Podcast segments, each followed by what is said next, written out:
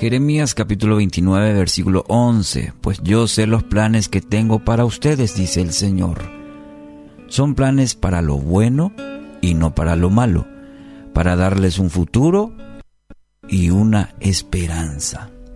Su futuro es de esperanza. Cuando escucha la palabra futuro, ¿qué sentimientos le produce? Muchas veces cuando pensamos en el futuro trae quizás ansiedad, preocupación, temor inclusive. ¿Qué traerá el futuro?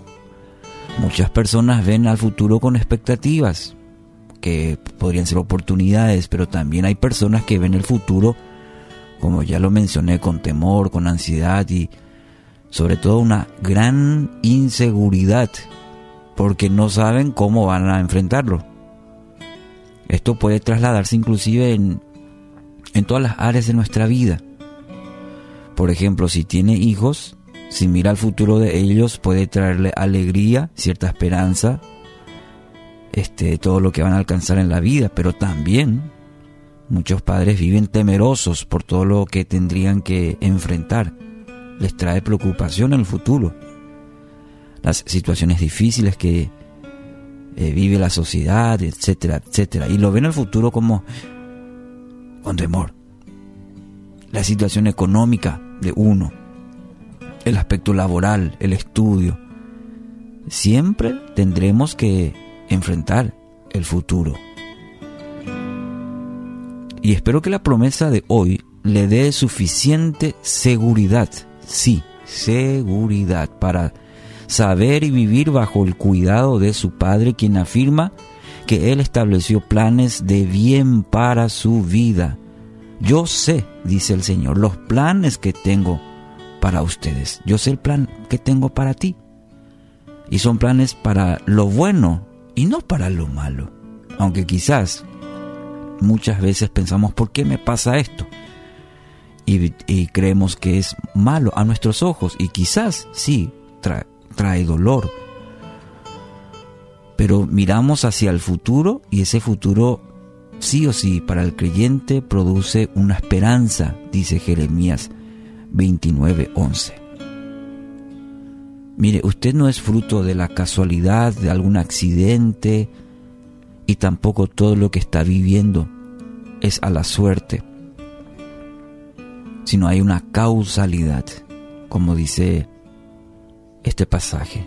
Hay un plan y Dios lo tiene. Dios lo conoce y permite cada una de ellas en su vida bajo su proyecto, que es usted, proyecto. Y es un futuro de esperanza, dice. Así que anímese en esta promesa, anímese esta mañana en este futuro de esperanza que su Padre Celestial, aquel que dio su vida, aquel que lo creó y aquel que es soberano, tiene un futuro de esperanza. No hace ningún bien a su vida dejarse llevar por los pensamientos de que, bueno, el futuro luego nada va a cambiar, que no hay nada positivo en su vida. Dios le otorga por pura gracia, fíjese, este día.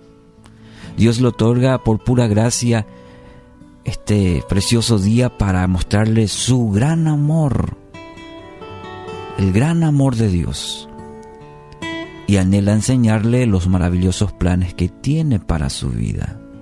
Tiene planes para su vida. Así que tírese a los brazos de su Padre y permite, permita justamente que el Padre Celestial lo, lo conduzca hacia sus planes de bien y no de mal. Un futuro de esperanza, Dice Proverbios 19, 21, muchos pensamientos en el corazón del hombre, pero es el propósito del Señor que prevalece, que prevalece. En las manos de Dios, lo bueno o lo malo que, que puedan venir siempre van a producir en nuestra vida un futuro de esperanza. Aliéntese esta mañana en esta promesa. Así que hoy deje que su fe sea más grande que su miedo y descanse en las promesas de Dios que nunca fallan. Hoy viva de esa esperanza en los planes de Dios para su vida.